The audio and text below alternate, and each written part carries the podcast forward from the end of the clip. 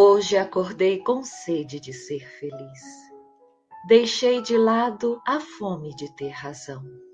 Fui conquistar a vida que eu sempre quis, simples, tranquila e plena de emoção. Hoje eu chorei mais baixo que o de costume. Hoje eu sofri mais breve e logo me ergui. Sorri e abri minha alma ao doce convite. Viver feliz agora, feliz aqui. E então deitei na relva no fim da tarde. Lá me entreguei a ver outro sol se pôr. Acompanhei as nuvens bordando os ares, enquanto a noite vinha inspirando amor. Hoje eu voltei sorrindo ao lar de sempre. Entrei depressa alegre a te procurar. Deixei na relva o peso que verga a gente e me joguei nos teus braços para te abraçar. E então falei bonito quanto te amo, te revelei que adoro contigo estar. Não lamentei meu dia de desencantos, pois lembrei que ao fim ia te encontrar. Hoje eu fiquei mais tempo com o filho ao colo, soube escutar seu choro sem reclamar. Seu soluçar tão puro encheu meus olhos, que de emoções com ele eu fui chorar. Hoje eu busquei o amigo equivocado, deixei de lado a mágoa e fui-lhe falar. Compreendi sua dor, seu tímido abraço, e retornei mais leve após perdoar.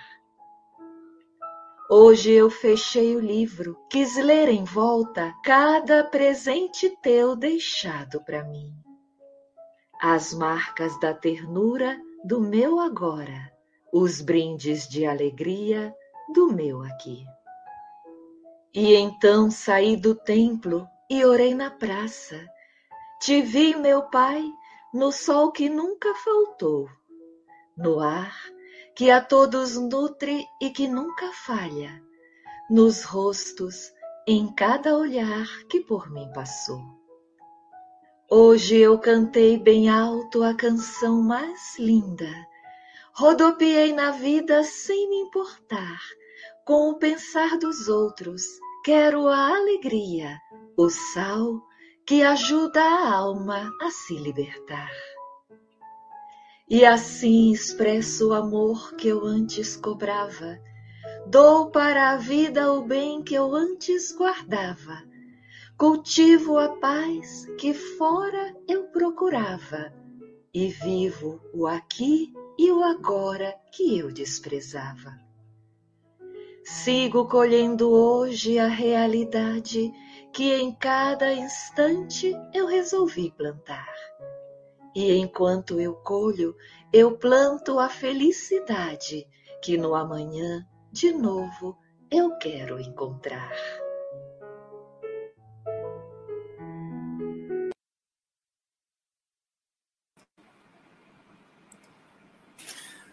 Muito bom dia, meus queridos amigos e amigas. Sejam todos bem-vindos a mais um episódio nessa nossa série Temas da Vida, reflexões à luz do Espiritismo, com Ana Teresa Camesmie e hoje com a nossa querida Jussara Cornigold. Eu já vou trazer elas para a tela aqui porque não podemos perder nenhum segundo sequer sem as duas. Bom dia, Ana Tereza, tudo bem? Bom dia, bom dia, amigos, bom dia, internautas. É uma alegria estarmos juntos para a gente fazer mais um encontro do Temas da Vida. E hoje a gente tem uma convidada especial, que é a nossa querida Jussara. Para falar o seu sobrenome, eu tenho que respirar. É Corne Gold. Esquerre o sobrenome. Seja bem-vinda, amiga querida. Está com uma hora de distância da gente, mas está pertinho.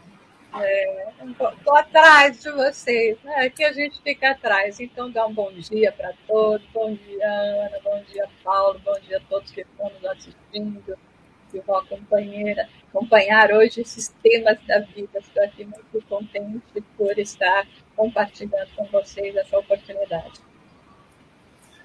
Quero te agradecer desde já, Jussara, por ter aceito esse nosso convite para ser a convidada da Ana nessa manhã.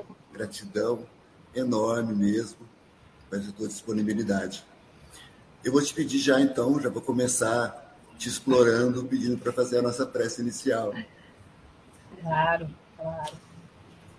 Então, unimos os nossos pensamentos, mas acima de tudo os nossos corações, porque são as emoções profundas que brotam de nossa alma, que nos ajudam a romper as distâncias que ainda nos afastam da amorosidade de nosso Pai Criador. Esse Pai que nos envia suas bênçãos, nos envia os benfeitores para nos auxiliar em nossa jornada nos fortalecer nos momentos de dificuldades, adversidades ainda necessários para o nosso burilamento espiritual. E rogamos que a nossa fala hoje seja uma fala repleta de sentimentos, de compaixão, de tolerância, de amor, de compreensão às dificuldades e aos erros que ainda cometemos. Proteja a nossa querida Ana, nosso Paulo, proteja a nossa fala e a todos que nos acompanham. Que assim seja.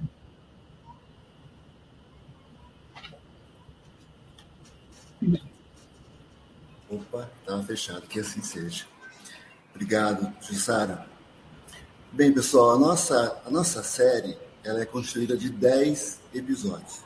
Começamos no mês passado, no dia 20 de fevereiro, e hoje daremos, daremos continuidade com o tema família. Teremos ao longo do ano várias convidadas junto aqui com a Ana Tereza, e hoje essa convidada especialíssima que é a Jussara. Eu não vou apresentar ambas, porque elas são muito conhecidas no movimento espírita. Eu vou pedir essa licença a vocês para não apresentá-las, uma vez que temos hoje o Google, né, a internet, para muitas informações para serem adquiridas. Então, já vou, desde já, passar o comando aqui da nossa live para a Ana Tereza, para eles começarem o bate-papo. Vai durar essa, esse momento de conversa e de reflexão que elas vão nos trazer é, em torno de 40, 50 minutos, e nós retornamos depois para perguntas e respostas. Então, já convido a todos aqueles que, durante a exposição delas, vão enviando pelo chat as suas perguntas, os seus questionamentos, e nós daremos depois para elas na nossa segunda parte. Queridas, muito obrigada com vocês. Muito obrigada, Paulo. Que alegria a gente estar junto aqui nessa manhã. Então, aproveita aí para você ir digitando no chat suas perguntas, enquanto eu e a Jussara aqui vamos compartilhando as nossas experiências, porque família, né, gente, é assunto de todos nós. Então, aqui a gente não precisa ser especialista em família, a gente já nasce numa família, isso já dá para a gente autorização para falar sobre esse assunto que é um assunto que a gente sente, é um assunto que a gente estuda sobre, é um assunto que a gente sofre, mas é um assunto que a gente também atravessa, supera, melhora. Né, Jussera, essa coisa boa, viver em família? Fala um pouquinho para a gente aí como é que é para você viver em família em outro país, em outro lugar, para a gente esquentando aqui os nossos motores. Pois é, né, Ana? O nosso esse nosso tema hoje, né, é um tema que é o cerne da questão, né? Na realidade, ao mesmo tempo, pode ser o aquele foco das nossas maiores alegrias, aonde nós vamos vivenciar, né, uh, os amores mais puros, né? Mas ao mesmo tempo aonde, né, nas questões de convivência, nas dificuldades que somos, né, de, de seres imperfeitos, vamos encontrar também ah, os conflitos, as divergências, e aí depois a gente vai discorrer um pouco, né, para isso. O, o, viver em exílio, né? Porque exílio. a realidade é que o imigrante ele é um exilado, né? Uh, por mais que você possa até querer dizer, não, eu sou o exilado de livre, li, meu livre-arbítrio que escolheu, né? Será? Será que esse seu livre-arbítrio, na hora do, da, da, reencarnação, da sua programação, é, achou por bem para que não houvesse tantas distrações assim, né? Uh, você realmente estar apartado do, né, da, da sua terra, de tudo aquilo que não só representa a família, mas a familiaridade. Então, quer dizer, o, aquele que é um exilado, né, e nós obviamente encontramos até condições mais difíceis do que o exilado é, que veio por questões de trabalho, de estudo, etc., daqueles que não vieram com essas mesmas condições, né? E até tem mais dificuldades de visitar a pátria natal, mas a gente tem esse afastamento da família próxima, né, daquele círculo, e também da familiaridade de tudo que representa né, as questões do nosso, do nosso processo né, de, aprendizado, de crescimento, né? A gente tem aí fala o jeitinho brasileiro, é o jeitinho brasileiro, é a terra brasileira, é a comidinha brasileira, é a amabilidade do brasileiro, né? Então, todas essas coisas que são bastante difíceis. Alguns já vêm com família, no meu caso, eu quando saí do Brasil, saí casada, depois eu né, tenho hoje um filho já uh, que já está grande, meu filho já está com 26 anos. E, mas é assim, né? Somos os três uh, dentro do que nós vamos chamar desses laços mais, né? Uh, representando a família como nós conhecemos. Então, não, é um processo difícil. Mas como a gente sabe que a família também, né? Somos cidadãos, cidadãos do universo, família universal. Sim. Sim. A, família pelo laço de, de espírito, né? Mas entrando dentro do que, né? introduzindo aqui o nosso tempo dentro daqui, nosso tema, né? Dentro daquilo que nós estamos nos propondo hoje também de falar primeiro dessa família corporal, né? Então a experiência é assim, né? E requer é, realmente um bom entendimento, um cuidado maior, né? Porque afinal de coisas contas é você mais um, mais dois, mais três e Deus, né? É isso, é isso. É, é isso mesmo, Jussara está falando desse desafio da gente poder, mesmo estando num um ambiente diferente, né, do teu habitual fami familiar, né, no sentido cultural e todas as outras coisas, mas você conseguir fazer um ninho nesse lugar, né?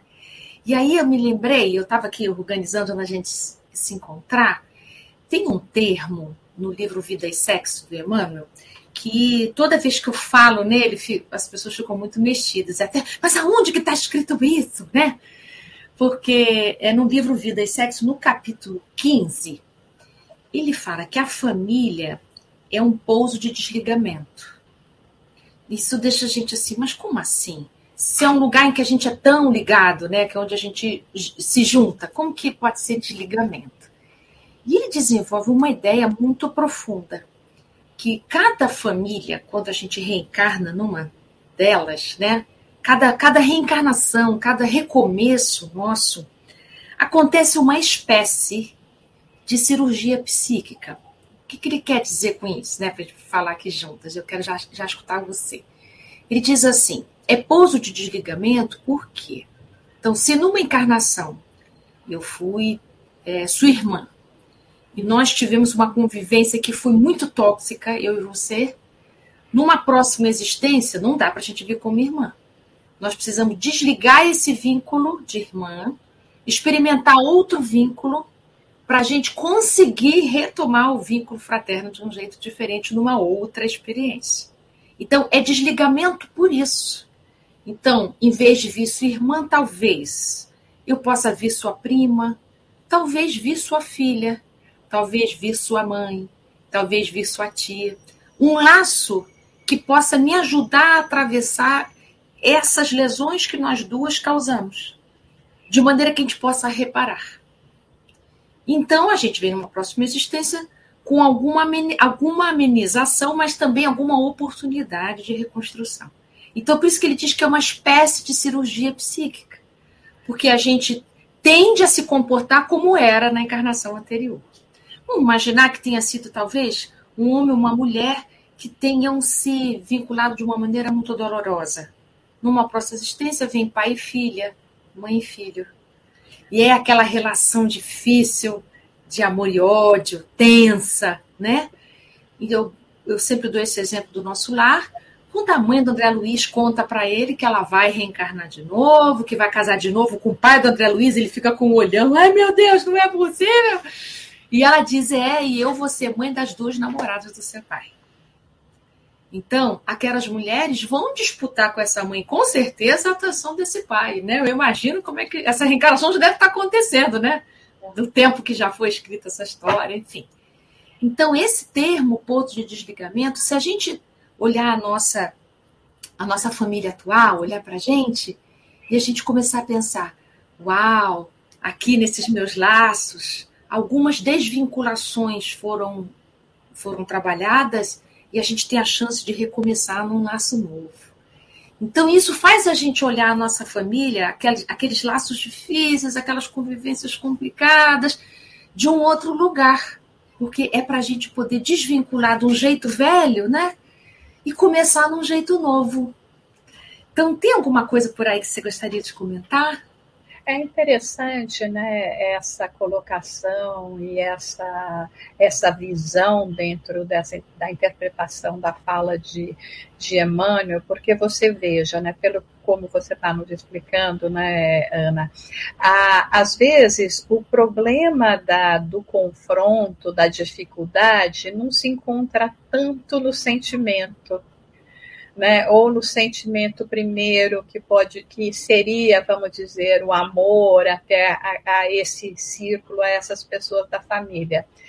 Mas ele acaba sendo, vamos dizer assim, colocado de lado, abafado por outras emoções que vão ser mais torres por exemplo, numa questão de rivalidade, você, é, vamos dizer, é, é, é, filho, filha de pais que são extremamente exigentes uh, na sua vida acadêmica. Aí você tem sempre aquele irmão e aquela irmã que você acha que são os queridinhos, que têm mais facilidade. Você acaba desenvolvendo uma animosidade por aquele que representa a competitividade mas na realidade o teu, o teu sentimento primeiro não é esse. Teu sentimento primeiro, de repente, seja até de, de amor, mas é uma pessoa que está no seu caminho e que aí é, pode representar isso numa disputa entre irmãs, vamos dizer, de, de namoradinho, né?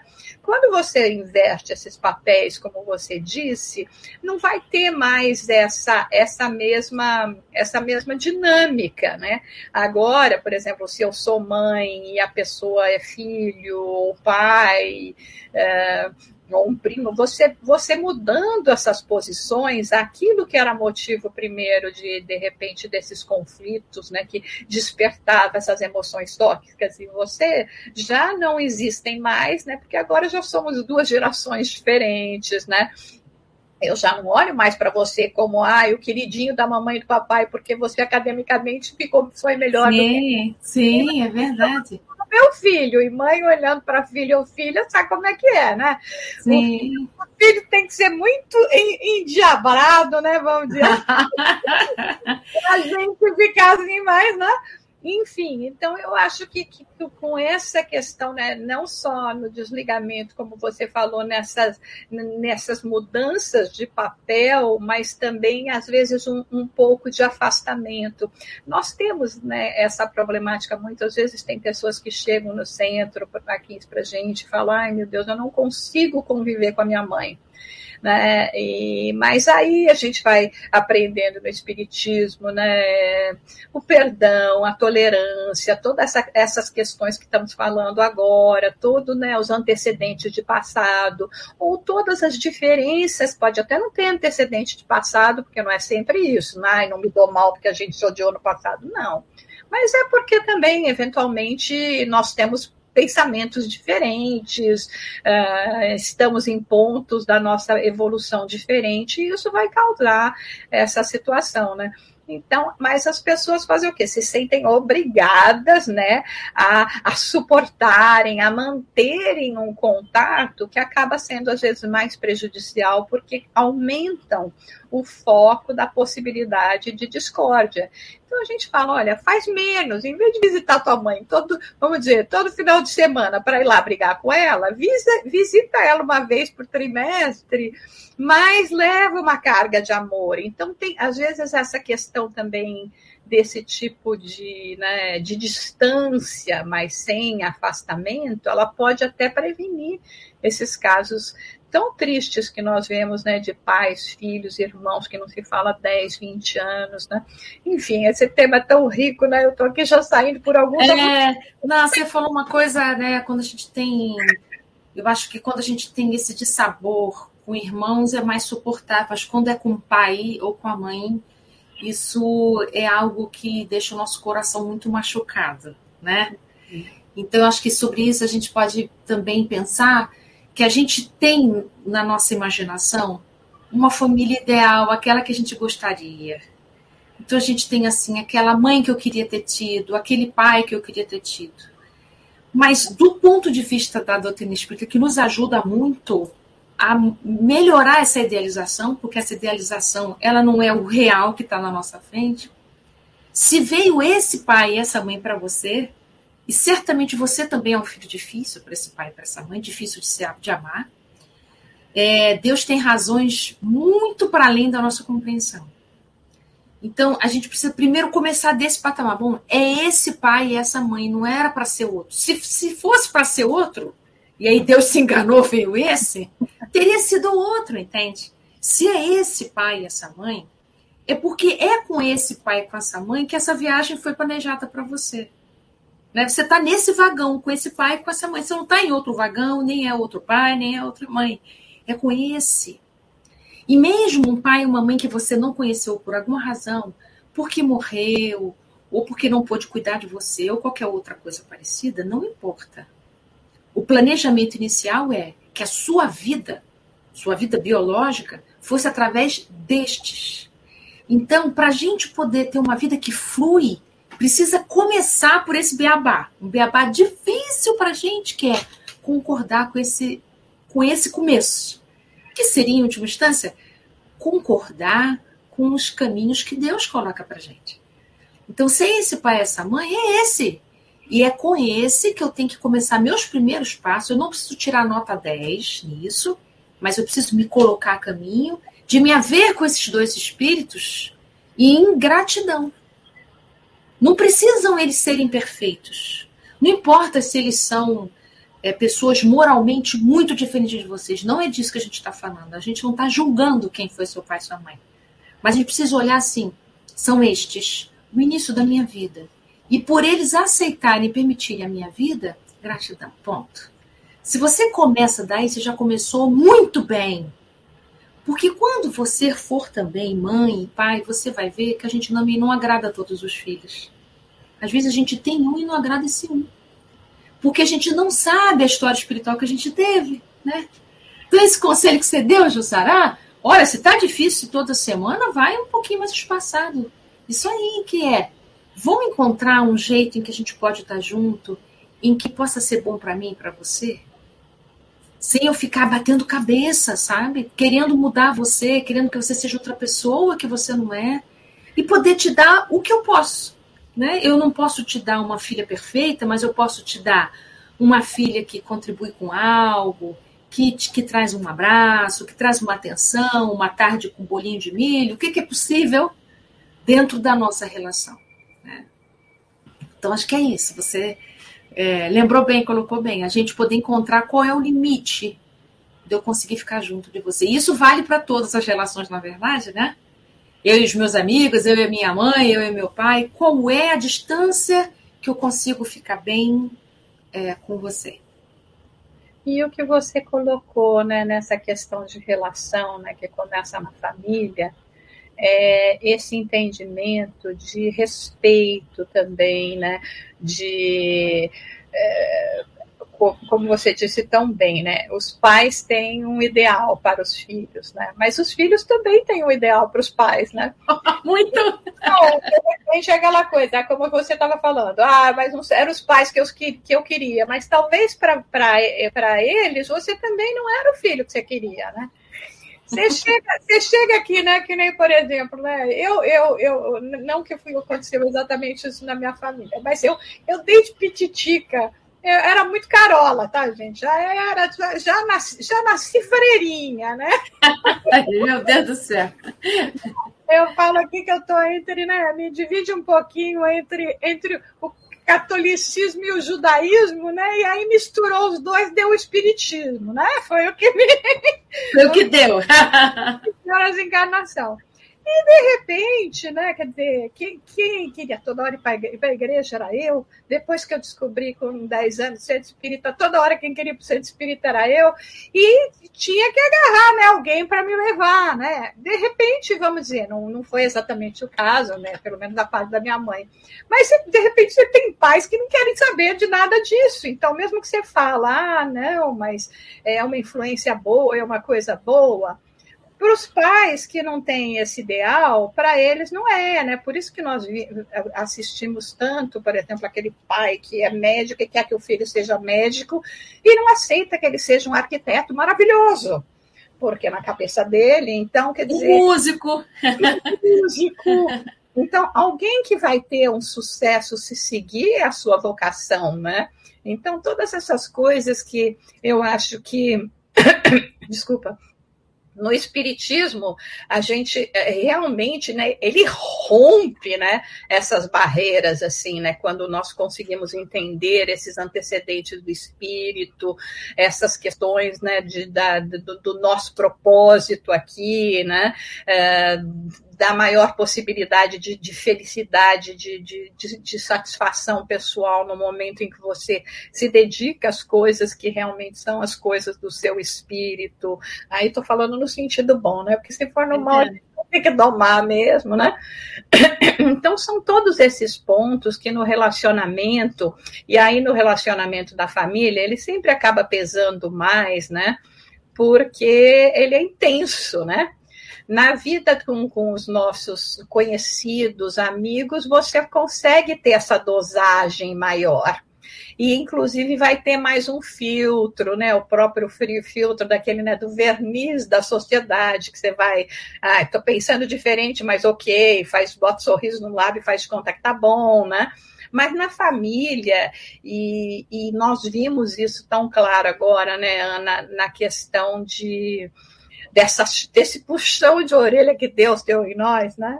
De agora você vai conviver com a família, vai ficar. Ah, da Covid, né? Preso na tua casa, entendeu? Nessas quatro paredes que representam o micro do macro que nós temos que alcançar, que é a família universal, né? Uhum. O que você fala disso pra gente, Ana? É, isso, isso foi tão sério, né? É, a gente estava muito distraído, vamos dizer assim. Mas não foi fácil ficar em casa para nenhum de nós. É, cada um de nós teve que encontrar uma nova maneira de conviver, de fazer novos acordos, inclusive, porque a gente nunca passou tantas horas juntos assim. E trabalhando dentro de casa. No meu caso, foi trabalhando dentro de casa mesmo.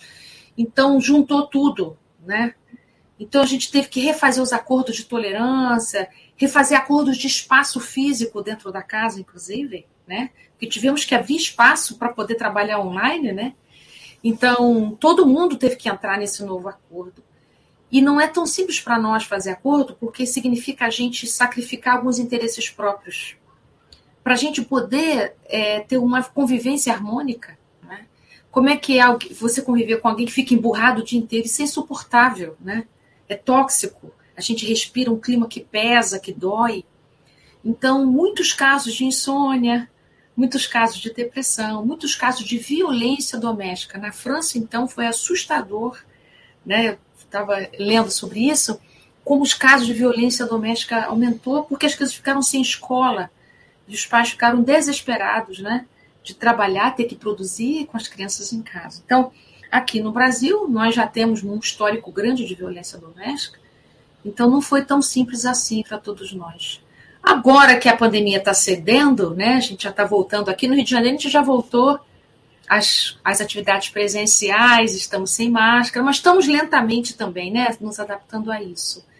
E aí agora eu acho engraçado, agora é uma nova adaptação também, não é uma adaptação para ficarmos em casa, isso acho que a gente já deu conta. Agora a outra adaptação é a rearrumação da vida, com a gente voltando a sair e voltar para casa, né? Então, eu penso, foi mais difícil ficar em casa física para aqueles que não estavam acostumados a voltar para casa interna, afetiva, emocional. Voltar para casa é um, um, é um trabalho duplo, né? Internamente e externamente. Então, acho que foi um, foi uma, um grande desafio para todos nós e agora está sendo no sentido do retorno, né? Para as atividades presenciais. É, é onde você coloca, desculpa, aonde você coloca o seu lar, né? Então, na primeira pergunta que você me fez, eu, eu lembro que uh, eu já saí do Brasil há 9, 29 anos, né? É, já morei é, na Inglaterra, então saímos para a Inglaterra, depois aqui para os Estados Unidos, Nova York, depois fomos para Miami e voltamos para Nova York, é onde a gente está parado a, a, a, a 20, 20 e poucos anos, né? Aqui na cidade. E, mas, uh, então, todas essas questões né, de mudança também, como você diz, eu lembro que alguém, alguém me falou, e depois foi algo que acompanhou comigo, que o lar você leva dentro de você. Né? Então, não é, sabe, a casa que eu morei nessa cidade ou naquela cidade, é você faz o lar, não são as quatro paredes. Então, essa questão, como você está colocando agora, né, dessa, dessa, dessa, dessa, dessa situação, por exemplo, interna, de como você se coloca internamente, é isso, né? Esse, onde é que você coloca o seu lar, né?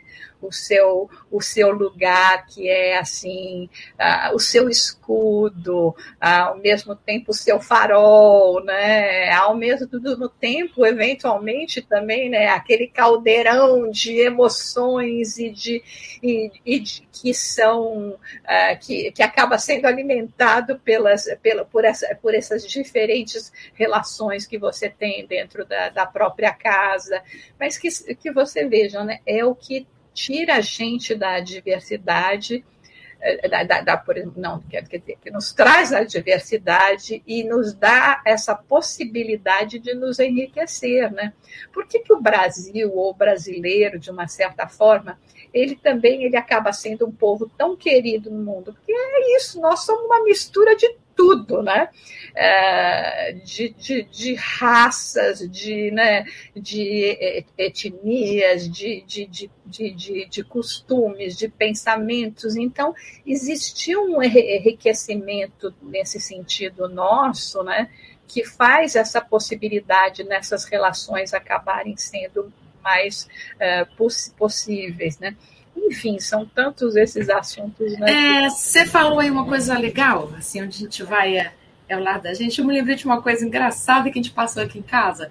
Sabe aquela época, isso já faz alguns anos, que você fica com aqueles adolescentes enormes dentro de casa, que eles ocupam o sofá inteiro, que ocupa a cozinha inteira, sabe? Aquela época do adolescente que os filhos são muito espaçosos, deita na sua cama e estica os braços e as pernas, você não tem lugar para deitar. Teve uma época que eu estava com os dois rapazes aqui enormes e eles ocupavam muito. Eu me sentia tão espremida aqui em casa.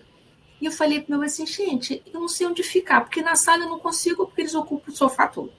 Se eu vou para o quarto, você está lá no quarto e caramba, você ocupa a cama, eu também não tenho onde ficar. E eu, eu, eu me sentia andando pela casa procurando o canto sem saber onde ficava. Tipo assim, ou a área de serviço ou o banheiro, não tinha opção. E aí eu encontrei uma solução. Eu fui numa loja aqui perto de casa e comprei uma poltrona pequenininha, porque meu quarto também não cabia algo maior. E botei no canto do meu quarto e disse assim: aqui ninguém senta. É minha, vocês estão entendendo? É minha. E aí eu fiz um cantinho todo meu, botei uma luzinha, botei uma pequena prateleira assim, com alguns livros meus que eu estava usando no momento, algumas um copinho d'água, não sei o quê, nananã. gente, eles ficaram alucinados pela minha. Todo mundo queria sentar na minha, vou trabalhar. E eu fui fazendo ali aquele limite, não, na minha poltrona só eu, é só para mim e tal. E eu fui entendendo que eu também estava dizendo para eles que, embora a mãe seja esse lugar de tanta solicitação e doação, mas mãe também é gente.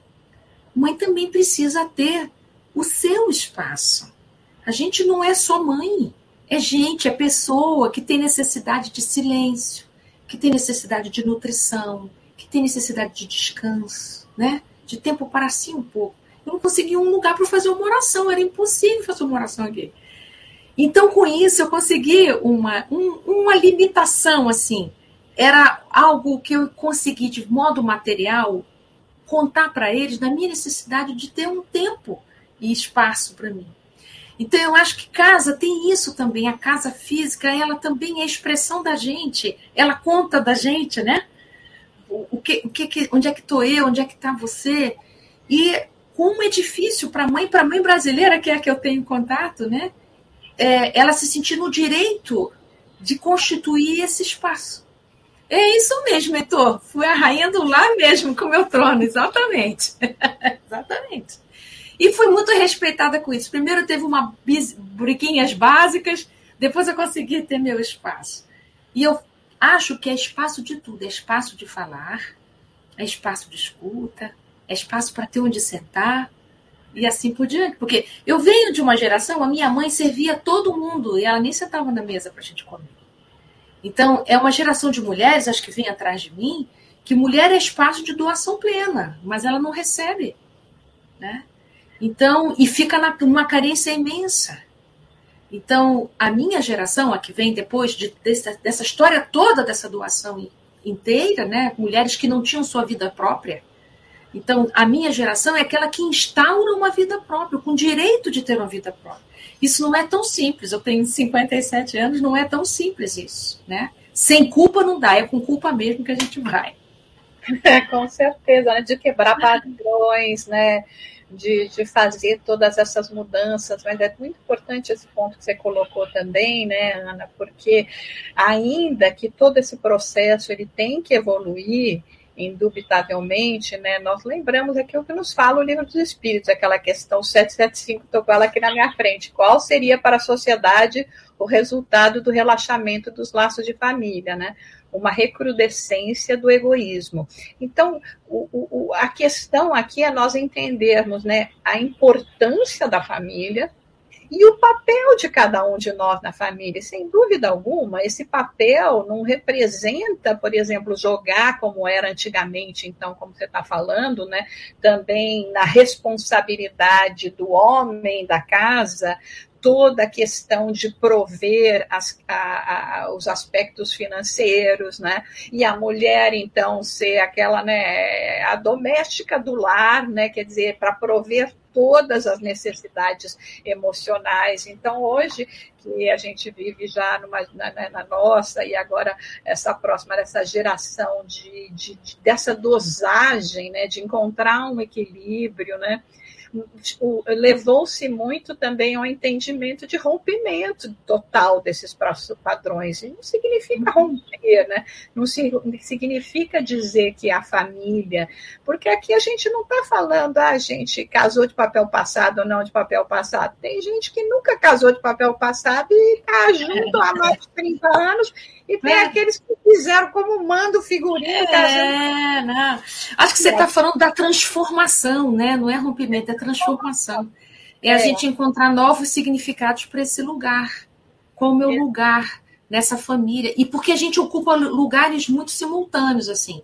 Ali você é mãe dos seus filhos, mas você ainda é mãe, filha da sua mãe, que está doente, filho do seu pai, que está internado, sei lá, que está com Alzheimer. Você também é irmã dos seus irmãos. Então, são muitas solicitações simultâneas que a gente precisa poder é, fazer negociações e acordos com cada papel desse, né? E às vezes a gente fica tão desesperado para dar conta dessas várias solicitações que a gente tem dificuldade de encontrar, mas e as minhas solicitações? E as minhas necessidades, aonde elas estão, né? Quem está cuidando delas, se não for eu, né? Então é um trabalho, né, da gente poder encontrar isso. E eu penso que o equilíbrio da família, porque ninguém fica com família equilibrada todo o tempo, todo dia, 24 horas, né, gente? Esse equilíbrio ele ele é móvel, ele, vamos dizer assim, é um equilíbrio dinâmico, ele tem movimento, né? Então, tem horas que a gente fica com um equilíbrio mais precário, tem hora que a gente tem um equilíbrio um pouco mais saudável, e nós estamos aqui numa busca do equilíbrio mais saudável possível, claro, e a gente está lutando para, através da família, cada um de nós aqui evoluir bastante. Mas então, na busca desse equilíbrio, o que, que a gente precisa para poder estar é, tá junto desses outros nossos queridos nossos filhos, pares, irmãos, seja quem for, de uma maneira que seja pacífica, de uma maneira que seja é, boa da gente estar junto ali, sem se ferir tanto. É quando a gente olha para a gente e descobre o que é que eu preciso. O que que eu preciso para poder ficar bem comigo? Porque senão eu transbordo isso o tempo todo para os outros, né? Fico esperando que o outro venha suprir essas minhas necessidades. E, claro, as pessoas não têm como adivinhar quais são as minhas, né? Então, eu preciso comunicar, gente, eu estou precisando disso, está me acontecendo isso. Porque na família, como diz mesmo na lei da sociedade, lá no livro dos espíritos, vão estar espíritos com necessidades diferentes, capacidades diferentes. Então, a gente se une para a gente se ajudar. Ninguém está prontinho e vai morar numa família, né? A gente vem se ajudar mutuamente. Então, aquilo que é difícil para mim, talvez para o meu irmão não seja, então ele vai me auxiliar e assim por diante. Mas o auxílio mais difícil, nem acho que é esse, da gente pedir algo que o outro pode dar e tal. Eu acho que o auxílio muito que é difícil da gente enxergar são nas convivências turbulentas. As convivências turbulentas, essas que a gente nasce com elas, não as convivências que a gente escolhe quando está encarnado caminhar, aquelas de sangue, digamos assim, essas ali tem um ponto de ajuda muito importante que a gente precisa descobrir. O que, que eu vim aprender nessa convivência turbulenta com meu irmão? Nessa convivência turbulenta com a minha mãe, com meu pai? Que, que eu, com esse meu filho?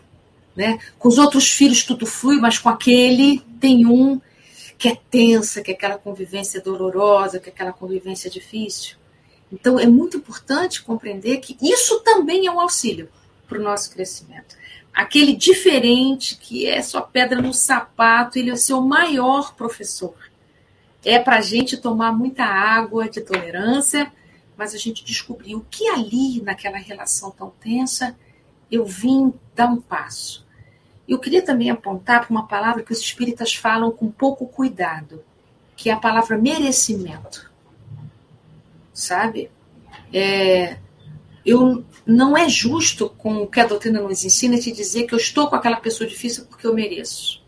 Não é esse significado que o merecimento deve ter, porque isso é perverso, sabe? Esse conteúdo ele é perverso, ele machuca a nossa alma.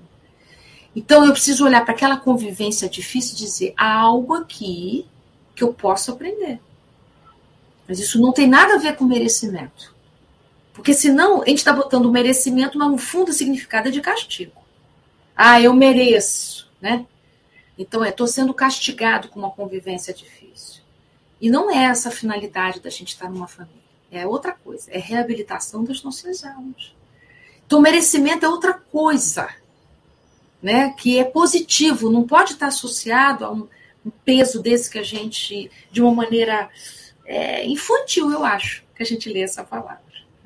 Você vê esse exemplo que você começou, né, Ana, dando de, de nosso lar, da mãe de André Luiz. Ela vai vir com aquele marido difícil, né, e com as duas amantes do marido como filho. É merecimento dela? Ou é uma questão de realmente de muito amor e auxiliar a reabilitação daquelas almas? E nós não vamos imaginar que vai ser uma convivência fácil, porque com certeza. Aí seria... Não vai ser. de ilusão. Ela até pode manter assim um equilíbrio, não ter uma animosidade, mas como você disse, as filhas disputando de repente o pai, a atenção do pai com ela. Ela Exatamente. pode relevando, não está preocupada, mas de qualquer forma, em relação, ela vai ter que lidar com essa certa, uh, né, esse certo desequilíbrio, animosidade nesse sentido, né? Já, como eu já estou vendo que já está quase chegando na hora da nossa, das nossas perguntas. Das perguntas. Eu queria deixar de fazer uma recomendação, gente, esse livro, desse livro de Joana de Ângeles, né, por Divaldo Franco, que se chama Constelação Familiar, que Joana de Ângeles, uh, que foi publicado em 2008, né? Uh, antes mesmo de se falar aí de terapia de constelação familiar, Joana de é. Ângeles tinha saído com essa obra e que, no meu ver, é uma obra que a gente devia ter de cabe todo mundo que tem família. Divide que tem família, né? Ou seja, todo mundo deveria ter na mesinha de cabeceira. Ele chama então Constelação Familiar de Joana de Ângeles. E ela começa dizendo assim só o seguinte: a família é a base fundamental sobre a qual se ergue o imenso edifício da sociedade. E é no pequeno grupo doméstico que se inicia a experiência da fraternidade universal. Então, nós que estamos aqui, né, agora, felizmente, um pouquinho mais despertos, né, nesse entendimento, nessa vontade de nos transformarmos, de, de podermos fazer crescer dentro de nós esse amor universal, como é que nós vamos amar o mundo se nós não conseguimos ainda amar esse pequeno núcleo que é o lugar que, nos serve, né? Um campo de experiência como é necessário para que a gente aprenda esse amor universal. Então, é, gente, é, é fabuloso esse livro e recomendo para vocês. Ela trata Uau. de Ótima dica.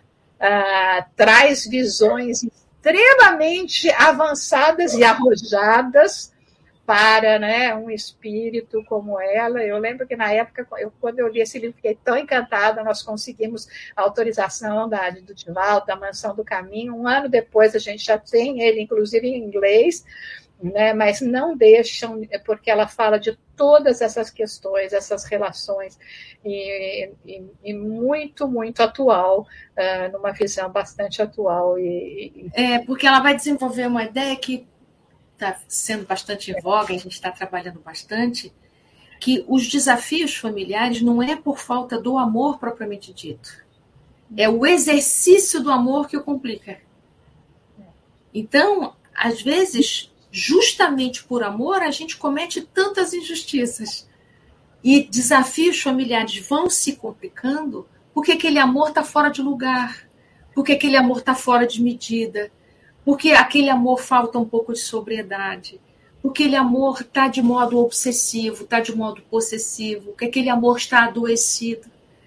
Então a gente fica confuso às vezes porque a gente olha para aquele ente querido e olha para o nosso coração, a gente pensa: nossa, eu amo tanto, por que, que a gente, toda hora que vai conviver, dá ruim, né? Como a gente fala aqui na gíria, né? O que, que acontece?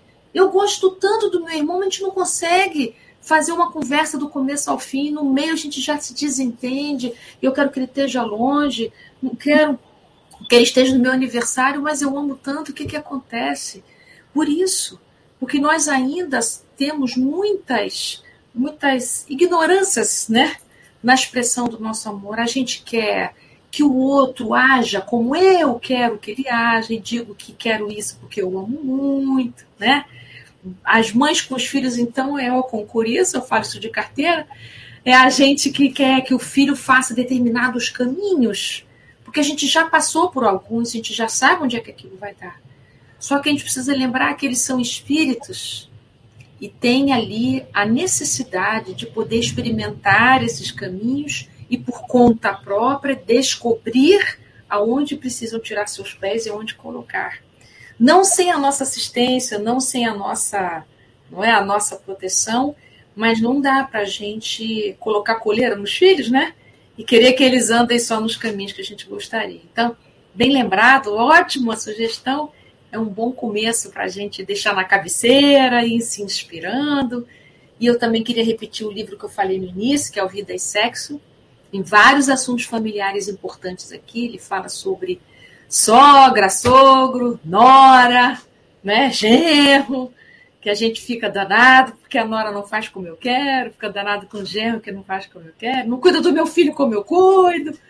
Então a gente é, tem aí os espíritos com essa experiência tão luminosa, lembrando para a gente que somos espíritos imortais em uma experiência transitória familiar, com o esquecimento do passado que nos ajuda a retemperar as nossas emoções, com as cirurgias psíquicas necessárias para a gente poder se desvincular do que não é saudável e nos vincularmos amorosamente e saudavelmente. E é isso. Será que já temos perguntas, Paulo? Como é que tá? Conta para gente aí. Um livrinho só, que é os nossos ah, filhos. Fala. Nossos filhos são espíritos, né? Ah, sim, sim. Boa dica. Começa logo dizendo, né? Primeiro, nossos filhos são espíritos, né? não é filho da gente, né? Só genética. e é, começa logo dizendo, né? Que quando o filho, filha nasce, né? Não vem com manual de instrução e recebe esses pais capenga que somos nós ainda, né, nesse processo de. Ah, com certeza. Que nos encontramos. Então, compreender tanto do lado né, do que foi para os nossos pais, como nós também, eventualmente, nessa experiência, né, ou nessa, nessa experiência desse tipo de relacionamento que nem necessariamente precisa ser de sangue, né? Que podemos ter através de adoção, podemos ter através né, de sobrinhos, de convivência, de profissão, mas compreendermos tudo isso também fica a dica aí. Bacana, muito obrigada. Paula, é com você. Ana, temos muitas perguntas já chegando, mas já que a questão é recomendação de livros, né, e dicas de livros, não podemos deixar de trazer essa obra. Ah, que lindo, que lindo! Da nossa que linda. Muito obrigada. Palavras, é mesmo, Paulo. Que linda. Tem muitas recomendações aqui que se aplicam perfeitamente à questão da, da família. Bom, aliás, todas, né? Todos os capítulos aqui se aplicam, não tem, não tem dúvida. É, porque esse livro aí tem tudo a ver com a maternidade, exatamente. Tem tudo a ver. E eu não tive como ficar não me lembrando aqui da música do Titãs na fala de vocês, né? Quando vai citando família, a mãe, o filho, a avó, a sogra. Então, eu fiquei aqui lembrando, né? Família, vovô, vovó, sobrinha, família, cachorro, gato, galinha, né? janta junto todo dia, nunca pede essa mania. E aí, esse relacionamento, esse cotidiano, né? Que é o nosso dia a dia, junto à nossa família mais, esse núcleo mais duro, familiar, tudo que vai vendo, vai sendo agregado, né, é, com os laços sanguíneos e depois com, né, o crescimento mesmo da família no seu entorno. Antes de trazer as nossas perguntas, eu queria trazer um videozinho que eu achei incrível. Eu vou pedir licença para vocês, para tirar vocês da tela, para trazer o vídeo. Tá?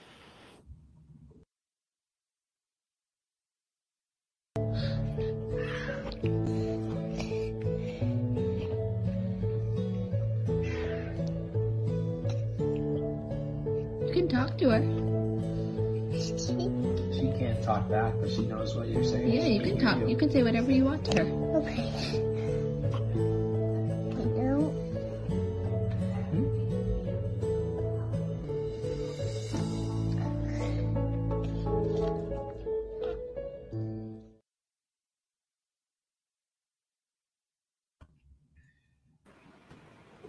Ah, isso é a coisa mais linda do mundo, né, Não gente? É lindo isso, gente? É lindo demais isso. Olha, a doutrina espírita num, num segundo. São os reencontros das almas. Que coisa linda isso. Muito lindo. Não pedir mais do que mil palavras, né? Sem palavras, né? Linda. Não precisou de palavras, né? É.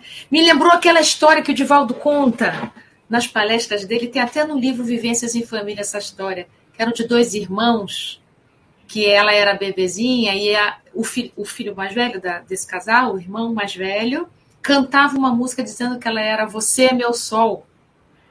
Aí ele vai no hospital e tal, e a menina vive. E o Divaldo conhece eles dois adolescentes. E aí a mãe conta essa história. Parece um casal de namorados, os dois irmãos. Impressionante a história. São reencontros, né? Já devem ter sido dois amores muito intensos e nessa existência vieram dois irmãos. Mas aquele amor, né, gente, permanece. Muito lindo. Lindo, né? Olha, a primeira pergunta, então, é da Ana da Ângela Maté Dutra da Silva. Na verdade, é um comentário né, para a gente poder explorar. Via de regra, quando nos decepcionamos em relação aos nossos pais, no momento em que nos tornamos pais, não raro repetimos estes padrões que nos causavam dor. Pois é, né, Ângela? A gente fica tão mal quando a gente descobre isso, que a gente repete o que doeu tanto, mas a gente também pode pensar o seguinte: é que é de onde a gente parte, mas não quer dizer que a gente precisa repetir e continuar. A gente parte da repetição, mas a gente está sempre com livre-arbítrio, né? Impossibilidade de fazer diferente. Quer falar, ah, Ju? Essa parte da propriedade do que é psicologia eu vou sempre deixar para você, mas eu tenho um comentário aqui, né? Que é tão interessante como nós percebemos, né, querida Ângela, um beijo para você, minha querida, que alegria estar ver você aqui. Uh, é como nós percebemos o que nós aprendemos na questão da responsabilidade, da educação dos nossos filhos, né, dos exemplos, porque uh, essa repetição de modelos ela acaba sendo aquela chapa que imprimiu nos filhos no que eles aprenderam naquela primeira idade, né? Então, mesmo que a gente veja que aquilo é um comportamento tóxico, né? Uh, você, às vezes, inconscientemente repete né, em, em, comentários. Eu acho que eu vou até ilustrar, se você me permitir, Ana. Meu claro. pai, meu pai, ele perdeu o pai com um ataque cardíaco uh, com 36 anos de idade. E depois casou-se muito jovem, teve filhos bastante jovens, meu pai. E ele e eu cresci com meu pai dizendo que ele ia morrer com 36 anos de idade. Obviamente, nessa altura, eu muito pequena, né, é, e isso impactou também a vida dos meus irmãos, não foi só a minha, não muito pequena, imagina, nunca fizemos, eu estou contando aqui para vocês agora, vocês já, vocês já resolveram a conta da matemática, né? Mas, e, então, é, eu, eu, imagino hoje, lógico, né, Ana, que o trauma dele de perder o pai com 11 anos de idade, com 36 anos de idade, completamente despreparado, numa morte súbita, violência desse jeito, ele quis prevenir os filhos dele para estarem preparados. Só que a gente cresceu escutando que ele ia morrer com 36. Morreu, viu? Curiosidade. muito jovem, ainda com 70, mas não passou dos 36.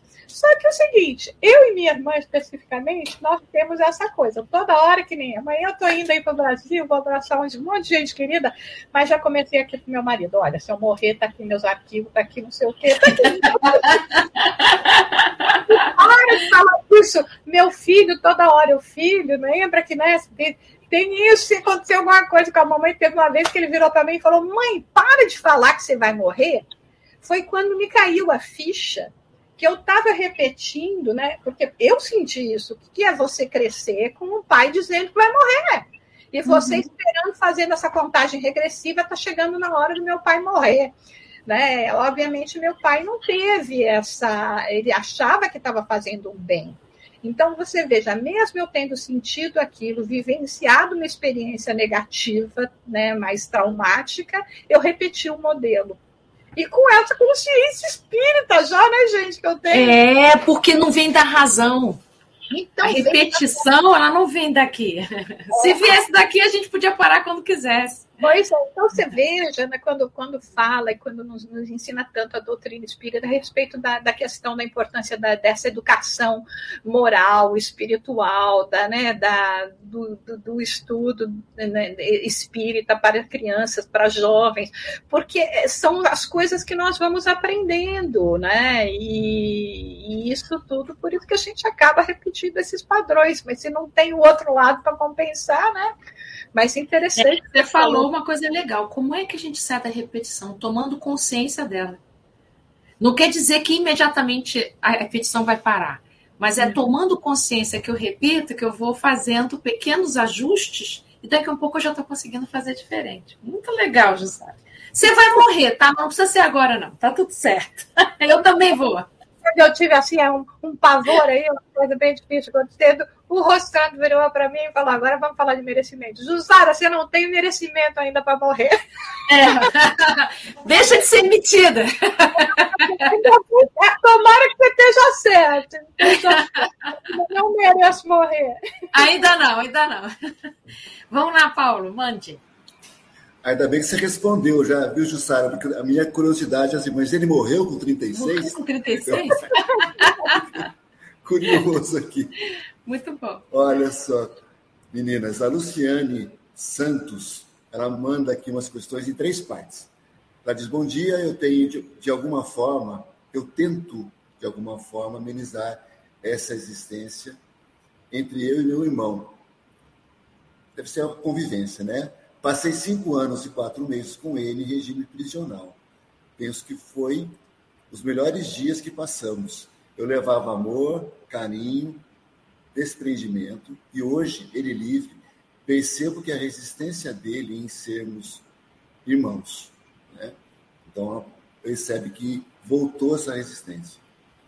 Aí ela diz assim: os ensinamentos do Cristo e do Espiritismo deram para ela base para essa situação e finaliza com a seguinte pergunta: seria o caminho aguardar o tempo de cada um? Obrigado, Luciane, pela tua pergunta. Quer começar, Ju? Não, pode começar, por favor. É, me ocorreu uma coisa aqui enquanto você escrevia que teve esse tempo prisional que foi o melhor tempo. Olha que coisa interessante. O que que Deus preparou para vocês, né? Não é que tenha sido proposital que ele foi preso, não, tá, gente? Não é isso. Mas como vocês dois aproveitaram bem essa adversidade, né? Então, quando ele ficou preso e você podia oferecer amor e carinho, ele conseguiu receber a sua generosidade, o seu afeto, a sua atenção. Foi bom demais. Quando ele volta para a vida cotidiana, onde você está, eu imagino, não sei se é isso, eu imagino que ele se sente muito pequeno diante de você. Então, a gente se sentir pequeno diante de irmão é difícil. Se sentir pequeno diante da mãe e do pai até vai, mas junto de irmão é difícil, porque é uma relação muito competitiva. Então, é mais difícil para ele receber. Então, quando você pergunta assim, e aí, é melhor fazer o quê? Aguardar o tempo de cada um? Sim, aguardar é ótimo, mas continua agindo. Oferece para ele não demais, o que é possível dele receber. Por exemplo, se você tem 10 laranjas, mas ele só tem duas mãos, não deve dar 10 laranjas, né? Você tem que dar a quantidade de laranja que ele pode receber. Mesmo que você tenha 20 laranjas na prateleira, só dá o que cabe na mão dele. Isso vai fazer ele se sentir um pouco mais próximo de você. Quanto mais você oferece em fartura e intensidade, isso pesa para quem tem uma condição um pouco mais precária. Então precisa dar na medida que ele aguenta receber. Se você for fazendo isso continuamente, isso vai dando para ele confiança e bem-estar ao seu lado. Mas é devagar, tenha calma. Isso leva muito tempo, anos até. Sei lá quantas reencarnações vocês estão trabalhando essa relação, não sei, né? Então, nessa aqui é só um passinho que você precisa dar.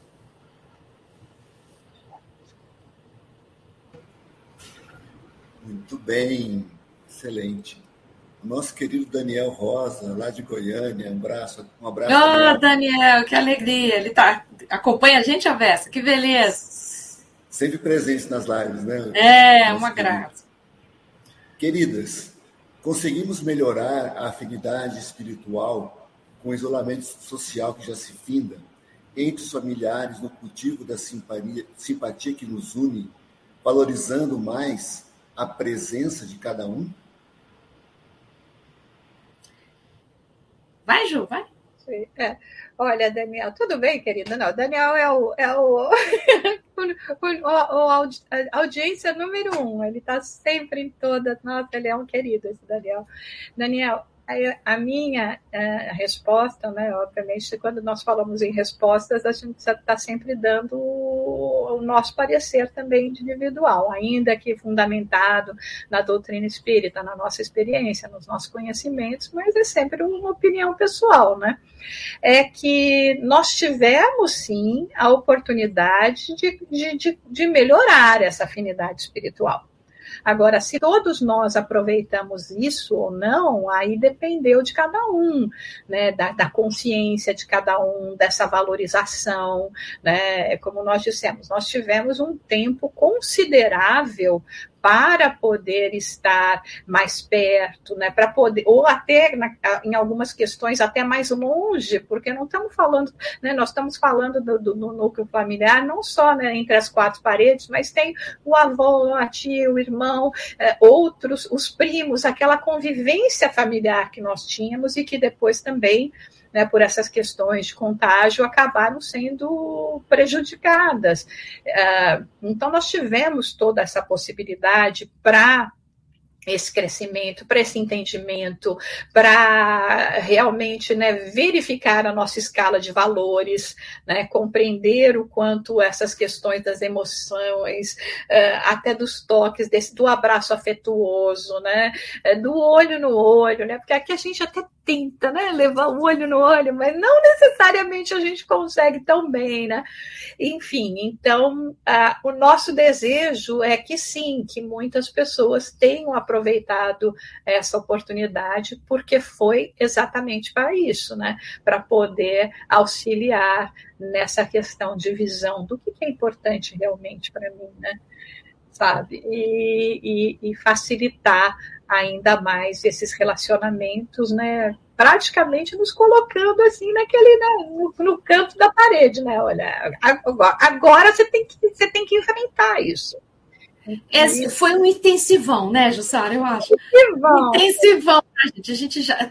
Antigamente tinha um termo aqui que era supletivo, é quando a gente não tinha conseguido fazer as aulas num período certo. Então existia aqui a história de supletivo, que é os quatro anos do ginásio, sei lá, em dois anos, um. Eu tenho a impressão que a gente passou por uma coisa parecida.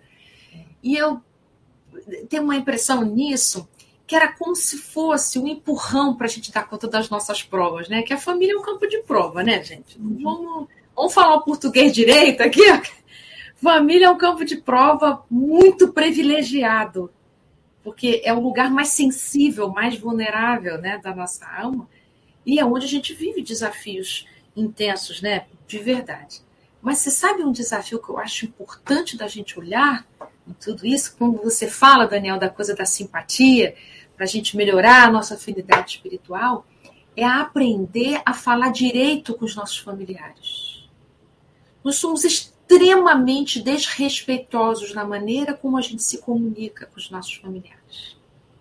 É um lugar que a gente é descuidado, porque como é família, não vai deixar de ser meu irmão mesmo, não vai deixar de ser meu pai nem minha mãe, é como se a gente fosse descuidado nesse laço, um descuido que a gente não tem com os amigos, porque os amigos são laços em ameaça, né? pode se romper, pode deixar de ser meu amigo, enfim. Mas os laços familiares, a gente conta com a estabilidade deles e a gente é muito desrespeitoso. E é interessante que justamente por isso, porque são laços consanguíneos, que a gente está posto ali numa convivência mais intensa, onde a gente teria a chance de melhorar esse nosso jeito de comunicar as coisas.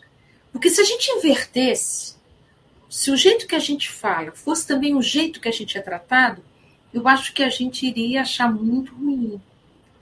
Então, tem muitas frases violentas que a gente utiliza sem saber que são violentas. Vai ficando, entrando no cotidiano, entendeu?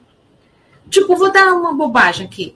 É, a pessoa chega em casa, aí quem está parado diz assim: Oi, você já chegou? Né? No, claro que eu estou vendo que já chegou, mas isso é uma expressão, que é eu estou percebendo que você chegou. Eu tô dizendo, não, estou lá na rua ainda. Isso é violento. Você pode achar graça disso, mas isso é violento. Porque quando alguém diz, você já chegou, eu estou dizendo, olha, eu estou vendo você, que você chegou, eu estou percebendo a sua chegada, né? Estou vendo que você está chegando e tal. Eu não estou perguntando literalmente se você chegou. Claro que eu estou vendo que você chegou, né? Outra frase que eu acho horrorosa é: não entendeu o que é que eu desenhe? Né? Só podia ser mulher dirigindo, né? Então, essas frases são frases que a gente vai colocando no nosso vocabulário cotidiano como se elas fossem naturais ou até engraçadas, mas elas são corrosivas para a nossa autoestima. A gente precisa receber um familiar em casa como a gente receberia qualquer visita. E que bom que você chegou, seja bem-vindo, que legal, vamos tomar um café. Como é que foi seu dia de trabalho? Então, nessa cordialidade que você até pode achar que é forçada, que é forjado, como diz a Joana de Ângeles, o que primeiro começa como algo que é formal, depois se torna um hábito e se torna natural na nossa fala. Assim é com os vícios, mas também é assim com as nossas virtudes, né? Então, nesse momento que a gente ficou recluso, nesse isolamento social, eu acho que a gente deu de cara, assim, de frente, com essa comunicação precária que a gente tem. De comunicar com o olho duro, com o olho crítico, né? Pode não ter falado, mas a gente tem palavras que saem pelo olho, né? Então, são palavras cortantes, ácidas. É, olha de cima a baixo, olha de lado, olha com indiferença, fica sem falar. Então é muito importante a gente rever essa maneira como a gente comunica o que, é que você não está gostando. E aí eu gostaria de inserir a possibilidade de você comunicar que você está sendo ferido. Porque às vezes o teu, o teu companheiro, a tua companheira, sei lá, quem está no seu lar, não sabe que ele é tão lesivo assim, não percebe que ele fala assim. Então você precisa dizer, olha, essa frase que você disse me machuca. Me incomoda quando você fala nesse tom. É um tom crítico. Às vezes não é nem a palavra, mas a maneira como fala a palavra, sabe? Aquilo dói. Às vezes é uma maneira autoritária, é tirânico. Então, tudo isso, gente, fala de uma bem-aventurança. Bem-aventurados os pacificadores a gente, quando pacifica, a gente é chamado de filho de Deus por isso. Porque a gente encarnar o lugar de filho de Deus é a gente cultivar a paz nos relacionamentos mais próximos. Você não precisa virar um Gandhi para ser um pacifista, não precisa isso. Mas a gente pode usar a mesma prática da não violência aqui. Eu e meu irmão, eu e minha mãe, eu e meu pai, eu e meu filho, sabe? Então, é muito importante você comunicar o que, que não está bom, como também é importante comunicar elogios. Me fez bem aquilo que você fez ontem. Você saiu do banheiro e não molhou o banheiro todo, eu adorei. Porque aí o meu risco de escorregar não aconteceu. Obrigado por você ter feito isso. Mas no dia que ele molha, eu sou implacável. Mas o dia que ele não molha, será que eu falo? Obrigado por não ter molhado hoje o banheiro, foi tão bom para mim. Mas eu posso falar isso com tom de crítica. Até que enfim, né? Não molhou o banheiro hoje. Não é desse jeito que eu tô falando. É. Obrigado por não ter molhado o banheiro hoje. Melhor. Obrigado por ter deixado o banheiro sequinho para mim. Bem melhor. Porque você não acentua o erro, né? Então é a gente ir transformando as falas, o cuidado. O coração do outro também é uma flor como o seu. Né? Precisa de ser regado, né, gente? Precisa de carinho, de cuidado. De cuidado. É isso. Sigamos, Paulo. O que mais temos aí? Eu me sinto invadindo aqui, separando vocês do. Né? Oh, meu Deus! Não, não, você é o bendito fruto, tá tudo bem. Tá dividindo as águas, Moisés. Esse mar rosa, né? Não o mar vermelho, é o mar rosa. É. Ah, com certeza. Que rosas. Mas, assim, eu estava pensando aqui, quando vocês falavam, sobre a questão da comunicação, né? a importância da comunicação no lar. É, a Joana de Anjos, em alguma obra, não me lembro qual, ela fala que nós deveríamos tratar os nossos familiares como visitas uhum. constantemente. Não é? Então, isso é, é, muito salutar. E o não falar também, como você colocou, né, né, é uma agressão. É uma agressão. E é importante, porque aquele silêncio, a coisa da criança, né? É uma infantilidade, na verdade, né? É a criança é ferida, agora não converso mais também, né? Estou de mal, né? Gente, né? Não podemos mais, né? Dá o dedinho, Ju. Dedinho. Não pode mais, né? Não pode mais. Não, não cabe, cabe, né, Paulo? Não, não cabe. cabe. Não cabe. Não cabe mais nas relações. E eu me lembrei, a Jussara comentou sobre o Rossandro, né? De uma passagem que o Rossandro conta, que eu acho incrível, que, se não me engano, ele queria ir num carnaval, é, com, e ele, a mãe fala, você não vai, você não vai, não tem autorização para ir sem que eu permita. Né? E ele diz assim: e é assim que você quer, quer que eu lhe ame? E ela fala assim: eu quero que você me respeite, que eu te amo, mas daqui para cá eu quero respeito.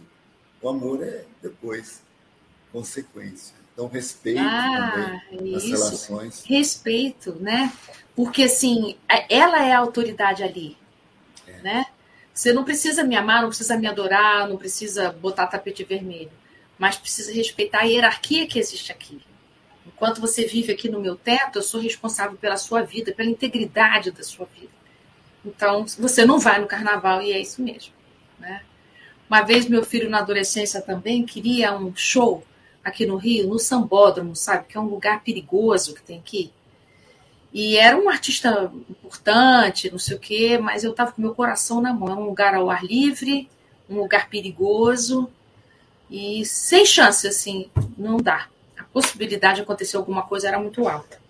Então nós brigamos feio, sabe? Porque ele queria ir de qualquer maneira e discute de lá, discute de cá, até que ele ficou muito bravo comigo, entrou no quarto, fechou a porta, ficou sem falar comigo e eu fiquei bem. Falei, bom, muito chato ele ficar sem falar comigo, mas eu preferi ele preso do quarto do que num lugar que eu considero perigoso. Ele não tinha 18 anos ainda, menor de idade, né? E então eu me senti assim, eu estou no meu lugar certo, não tinha dúvida alguma que aquilo era certo, sabe? Aí passou a raiva dele, a minha também, amenizou. Aí saiu do quarto para jantar, fomos bater, não sei o quê. Aí eu falei, ah, filho, foi pesado, né? Aí ele disse, não, mãe, se eu tivesse no seu lugar, eu também não ia deixar que meu filho saísse. Então é isso, ele pôde pensar, ele se colocou no meu lugar, ele pôde fazer isso, né? Isso não é uma coisa comum, mas ele pôde, né? Então é isso, é, os filhos quando conseguem sair dali daquele horizonte tão apertado do desejo, desejo, desejo, desejo, e conseguem transcender para esse lugar nosso, que é o lugar da proteção e do cuidado, eles conseguem compreender que isso é amor também. Muito bom isso. Eu me lembrei da tua história com relação ao teu filho, quando ele foi pular de paraquedas, que você contou uma vez. Ah, meu Deus, é o mesmo filho, tá? meu filho, você não conta essas coisas, mas não pode saber isso, não. ai, ai. É verdade, bom, é verdade. A norma Soeli é uma colocação em três partes também. Vivo uma convivência difícil com minha filha, única, adotiva Ih, Paulo, nossa conversa. Eita! Essas dificuldades começaram na adolescência. A infância dela foi muito bem cuidada. Hoje, ela não se interessa por nada. Ela está com 24 anos. Consegui é, que ela concluísse o ensino médio. Já tentou outras faculdades, mas não concluiu.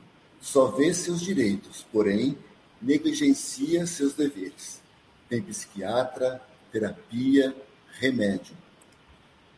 Sou espírita. Ela fez evangelização infantil, frequentou até os 16 anos nosso centro. Fazemos evangelho no lar, mas nada parece adiantar. Por favor, ajude-me. É o pedido da Norma. Obrigado, Norma. Beijos. Quer começar? Não sei, para mim tanto faz o que você quiser. Talvez você possa dar uma, uma visão, eu dou outra visão, aí o que você achar. Tá bem. Melhor. Tá bom, me, me ajuda aí, viu? É, você atende muita gente no centro. Enfim. Norma, muito obrigada pela sua participação. Provavelmente a sua angústia, a angústia de muitas mães. E nem precisa ser com filho adotivo isso que você está contando, sabe? Mas a especificidade da adoção tem algumas coisas importantes, né? Você está contando para a gente todas as providências que você já tomou. Evangelização, evangelho no lar, conseguiu fazer ela estudar até o ensino médio, né? É, psiquiatra, remédio, terapia. Imagina se você não fizesse isso. Então, às vezes, a gente fica olhando disso, nossa, eu fiz tudo e não está adiantando nada. Não, não é verdade isso. Imagina sem isso, onde estaria sua filha? Então, em primeiro lugar, é para você dizer: você fez certo, tá tudo certo. Ela está no tempo dela de amadurecimento. A gente tem uma certa pressa de ver resultado nos filhos. Isso que você está achando que é nada, foi o melhor que ela pôde com o que ela recebeu, entende? Então é preciso olhar para ela com esse olhar. Nós demos tudo que a gente tinha, e com tudo que a gente tinha, isso é o melhor que ela conseguiu. E foi muito, porque a gente não sabe a história desse espírito. Então, graças a Deus que vocês puderam oferecer isso. Deus não colocou ela no seu lar à toa. Porque o seu lar tinha isso como potencialidade para que esse espírito pudesse chegar até os 24 anos vivo.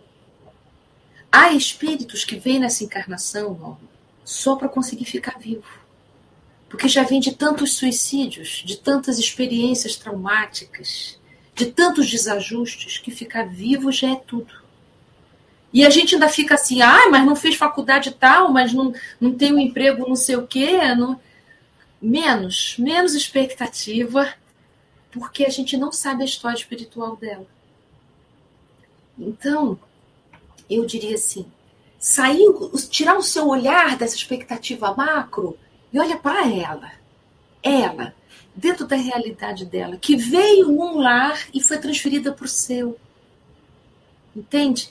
Ela tem uma ferida inicial que os filhos adotivos têm, da rejeição básica, que precisam cuidar disso durante a vida. É isso mesmo. Até eles conseguirem ter gratidão pela família que adota, é um processo. A gente adota um filho adotivo, nós estávamos conversando com o Paulo antes da gente entrar, que o filho adotivo tem que nos adotar também, é um processo de duas mãos. Um, às vezes, é mais fácil que a gente adotar o filho. O tempo do filho adotar o pai e a mãe é um processo bem mais lento. Porque parece que tem que tirar o pai e a mãe biológico do coração para colocar os pais adotivos. Quando, na verdade, é uma integração. Eu sou filho de quatro pais, né? Dois daqui, dois dali. Esse processo é um processo que levou muito tempo. Sabe-se lá as razões espirituais de por que, que vocês são os pais adotivos dela? Não sei. Então, é para a gente olhar para a história da sua filha, ao invés de ficar com essa tristeza, você precisa celebrar. Sabe? Não é uma visão poliana, não é uma mudança de olhar. Precisamos celebrar. O que, que a gente já conseguiu oferecer para esse espírito? Ela chegou aos 24 até agora. Ela não se desviou, não fez nenhuma bobagem. Tá ótimo. Sigamos com paciência, com calma. Se ela conseguir sustentar o que ela conseguiu até agora, já tá bom. O resto é bênção. Então, eu aconselharia você, se você está pedindo uma ajuda, é reduz sua expectativa e olha para o que vocês têm, que é muito, sabe? É hora da gratidão, pelo menos assim me parece. Ah, olha aí, ó. Ela já falou de suicídio, não falei à toa sobre isso. Pois é. Porque esse nada, que ela não se interessa por nada, isso é da nossa juventude desse tempo. É uma era vazia, sim, de uma aceleração e muita informação e pouca condição emocional de processar essas informações e, e dar conta e devolver para o mundo. Então, esse não interesse por nada também é uma maneira de eu não me responsabilizar por nada. Porque se eu não recebo do mundo, eu também não tenho que dar nada para o mundo. Então, eu não me eu não tenho que me haver com o mundo, né? É uma maneira infantil. É. Às vezes a gente tem 24 anos de corpo mas a nossa alma é de 10, é de 12, sabe? O tempo do corpo não necessariamente é o tempo emocional da gente. Então, calma, mantém tudo que você está mantendo, tá ótimo. Remédio, psiquiatra, terapia, oração no lar, calma. A espiritualidade está agindo também, tenha fé nisso. E vamos em frente. Se ela está viva, está ótimo. Que é importante, né, Ana, dentro disso que você falou, e acho que até a própria pergunta a seguir também da Cleide, que fala que é relação à filha adotiva, o reencontro de vidas passadas. Primeiro, nós entendermos, é, filho adotivo que chega após filhos biológicos, este que chegou depois, reencontro de vidas passadas, não é Opa, aproveita, já fala aí. Mais para a família, né? Uh, eu me lembro uma vez uma conversa com, com o Haroldo, ele estava compartilhando comigo que ele ouviu uma vez uma juíza e, e, e me gravou, né? É, ele disse o seguinte, que essa juíza falou o seguinte, que os, uh, os filhos são do tamanho que eles são, não do tamanho que a gente quer. Então, ah, nesse processo todo, dentro do, né, enfatizando o que a Ana falou, que está muito correto, nós temos essa expectativa, né, em relação aos nossos filhos, vindo até do nosso próprio orgulho, da nossa vaidade, porque é lógico que a gente quer ver um filho bem sucedido, e, e muitas vezes nós queremos ver o filho bem sucedido no campo material, né, não é no campo espiritual, né, porque no campo material que as outras pessoas estão vendo, no campo material é o que vale, no campo material é onde vem os aplausos. Mas existe todo esse processo, esse processo dessa dificuldade, dessas questões internas, desses desafios, e que se ao mesmo tempo, é, quando nós falamos na questão da aceitação, né, os filhos são do tamanho que eles têm, né? Não significa que nós estamos dizendo, ah, então se conforma, é, resigna, né? E, e, e cruza os braços e é assim mesmo. Não, porque aqui é lei de progresso, né? E quando a doença nasce do lado do remédio, né, você veja que nem você falou, recebe esse espírito que tem esse histórico, que apresenta essa inconstância, essa falta ainda de conseguir se situar, como a Ana bem falou, né? Nós estamos aqui numa mudança de padrões total do mundo, aonde o futuro não se desenhou muito de forma muito clara e nós ainda estamos naquela condição de que eu quero que meu filho seja médico, dentista ou advogado advogado, né, o engenheiro. Então, e com 10 milhões de leques que a gente tem hoje de possibilidades, é muito difícil para a gente entender. É, ficamos muito felizes que você tenha, teve né, essa, essa clareza, esse entendimento, a condição, inclusive, de propiciar tudo isso a esse espírito, mas agora é aquela, é aquela hora, né, que é difícil, difícil para o coração de mãe, difícil para o coração do pai, que você está só semeando, que você não viu a plantinha sair da terra ainda. Então, dá aquela sensação para a gente de que parece que tudo que você fez foi inútil porque nada brotou mas a gente não entende que tem aquele tempo, nem né? não entende, aí entrando na questão da Cleide também, muitas vezes, aquele negócio, essa, essa, essa, algumas mensagens que nós, nós temos no livro do, do Evangelho segundo o Espiritismo, né, que fala, né, capítulo 14, honrar pai e mãe, família, ingratidão, fazer o que a gente precisa fazer, que não importa o quanto nós estamos recebendo, é o nosso compromisso, é a missão, porque eles chamam de missão. Gente, a gente não quer ser missionário? Todo pai e mãe é missionário, gente. Pai, não importa porque via. Pai e mãe é missionário. Então, se alguém perguntar para você, se é missionária, missionário três, de um, de vinte. Da, da, minha família espiritual, somos missionários nessa, nessa, nessa questão. E nos fala sobre o parentesco espiritual e o parentesco corporal. Não existe nada que aconteça nesse campo de importância na nossa vida, na parte do planejamento reencarnatório de um espírito que não esteja delimitado. E essa questão do nascimento, da criação, ela, ela foi muito bem planejada. Quantas vezes a gente ouve até falar, nossa gente, você tem um filho adotivo e um filho e um filho biológico, mas e fala, e aí você pergunta qual dos dois é, né? A não sei que tem uma diferença muito grande, obviamente, de felicidade. Você vai, às vezes a pessoa vai achar que o, que o, que o, que o, que o adotivo é que é o biológico e o biológico é o adotivo tal a maneira com que esses espíritos trabalham até na manipulação de genética da, das questões fisiológicas para esses filhos até que não foram gerados biologicamente por, por esses pais venham com essa semelhança até biológica muitas vezes. Então, nossa, Jussara, você falou uma coisa só um segundo. Quantos filhos biológicos falam assim? Eu sinto que eu não pertenço a essa família. Realmente faz sentido você está contando, né? O fato da gente nascer ou não da barriga não define a sensação de pertencimento.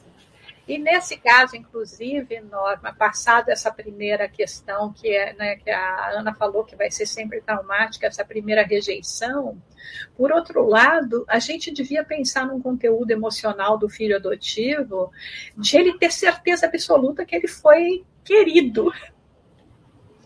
Porque as pessoas não adotam um filho, porque, ah, o que vou adotar um filho? A gente mal resolve ter um filho quando é biológico, imagina se ir lá e adotar. Então, é um ato de amor, sim, né? Uhum. E, e, e, de escolha do seu livre-arbítrio, onde você exerceu isso. Então, à medida que a gente vai dando essa segurança, né? E, e lembrando que se as conexões existem, Cleide, a gente aqui é uma família universal, né? E é acabamos dentro dessa família universal, temos aquelas convivências que às vezes são as necessárias mais próximas, mas tudo planejado. E aí não é o sangue, né? não é a genética que vai determinar a, a, proximidade, mas é o quanto nós estamos regando né, com possibilidade de amor, carinho, tolerância, respeito, compreensão. Essa, essa, essa alma que foi chamada para esse nosso convívio, vai saber lá desde quando, né? Muito bom. A Norma falou de novo pra, com a gente aqui, dizendo que toda vez que a filha perguntava que curso você queria que eu fizesse, mãe, ela respondia: Filha, faz o curso que lhe fizer feliz. Excelente resposta, né? Aquilo que lhe faz bem, né? Isso é respeitar bastante. A gente pode dar umas sugestões, tá, gente? Assim, não quer dizer que a gente não pode dizer nada. Ah, filho, eu acho que você tem habilidade para isso. Que outras habilidades você tem? Poder pensar junto, né? Eles se sentem muito perdidos quanto à vida adulta. Vamos combinar que o que a gente fala da vida adulta para os nossos filhos não é muito promissor, né? Então eles não se sentem muito incentivados aí para a vida adulta. A gente reclama tanto da vida adulta para eles.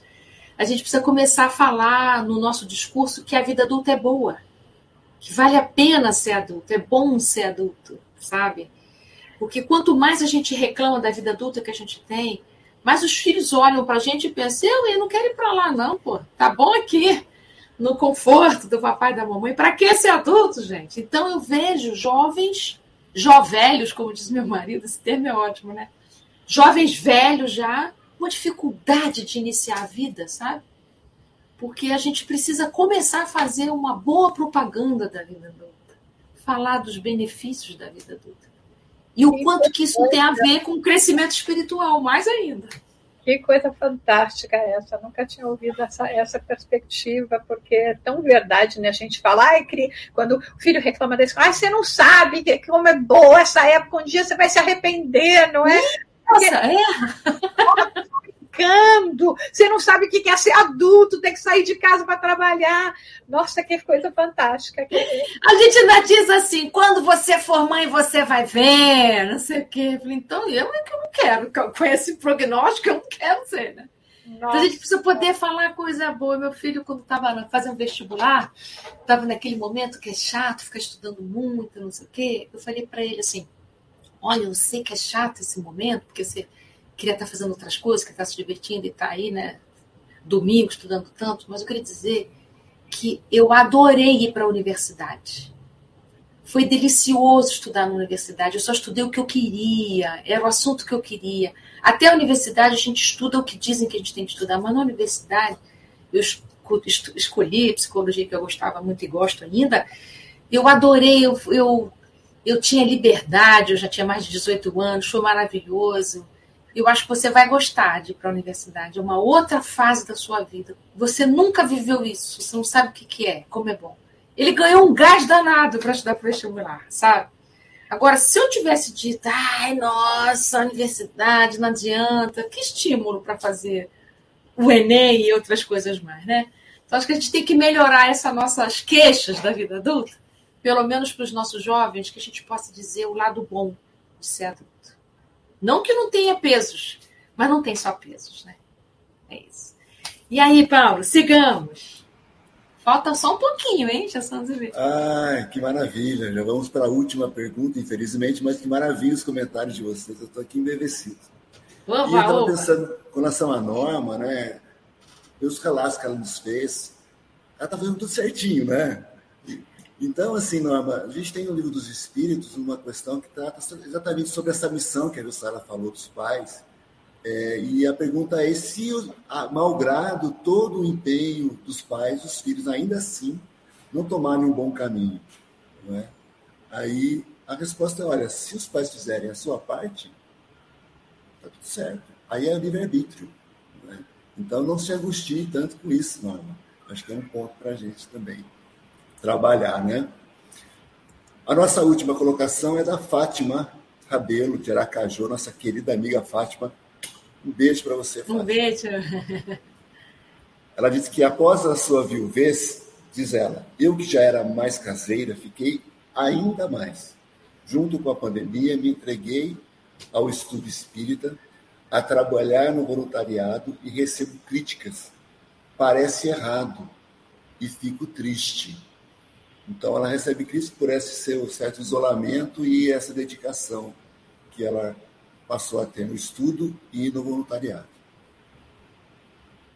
E aí, Ju, começa você. Tá bom. Olá, Fátima. Olha, Fátima, eu tenho uma má notícia para você. A gente não consegue agradar o mundo. Sabe aquela coisa, a gente não agrada gregos e troianos? Se você não faz isso, é porque não faz. Se você faz, é porque faz. Então, a gente tem que seguir aquilo que está na nossa consciência, aquilo que está no nosso coração. E esse é um caminho que realmente, é, eu costumo dizer, não para a gente ficar desanimado, não, gente, porque o caminho é lindo, é maravilhoso, é feliz, ele traz muito mais mais paz de espírito.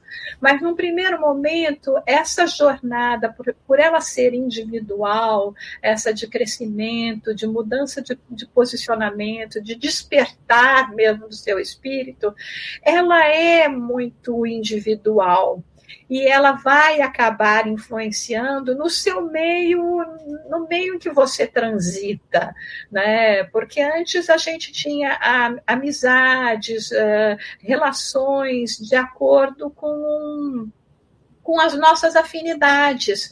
Só que agora os nossos interesses acabam mudando um pouco de, né, de a nossa visão mudou, nossos interesses mudam e também mudam os interesses dessas pessoas que gostavam da gente por causa de uma característica que hoje a gente acha que já não não condiz mais, já não não me atrai como me atraía antes, já não está dentro dos propósitos da minha do meu novo direcionamento. Então não tem como a gente evitar uh, é, é, esse enfrentamento, né? Uh, e, e às vezes, como eu costumo dizer, né? Aqui nos Estados Unidos a gente tem um, um, ditado que chama Misery Loves Company, né? O, a, como é que eu deixa eu ver como é que eu traduzo isso, né? Aquele que está que tá, tá, tá, tá, tá mais no estado pior adora as pessoas que também não estão no estado pior. Por quê? Porque quando a gente supera e quando a gente se supera, né, com as dificuldades, os desafios, enfrentando aquelas bestas internas, como eles falam, né, que já não é mais o campo do martírio, né, os circos, mais os, os, as feras que habitam em nós. Quando a gente se supera, qual é a mensagem que a gente está dando para o mundo, para as pessoas que nos rodeiam? É possível, se você fizer seu esforço, basta você querer, né? Querer é poder, você consegue. Só que aí essas pessoas às vezes não querem fazer o esforço. Então elas preferem ver aquelas pessoas que também estão para baixo, porque a gente sempre se usa essa desculpa infantil, né? Mas por que, que você fez isso? Ah, tá todo mundo fazendo, por que, que eu não vou fazer? Aí eu falo, às vezes, né, quando vinha até meu filho com essas questões, eu falava para ele, então por que, que você não faz o bom, o diferente, para ver se todo mundo te segue? Em vez de você seguir o mal, você segue o bom, dá o exemplo do bom. Mas o bom é difícil, a gente sabe, o exercício do bem, do bom em nós é, uma, é um caminho árduo, é difícil. É, é, é segundo a segundo nós lutando com as nossas tendências, com aquilo que já é mais confortável para a gente, esse posicionamento que já é assim mais uma segunda natureza nossa, né?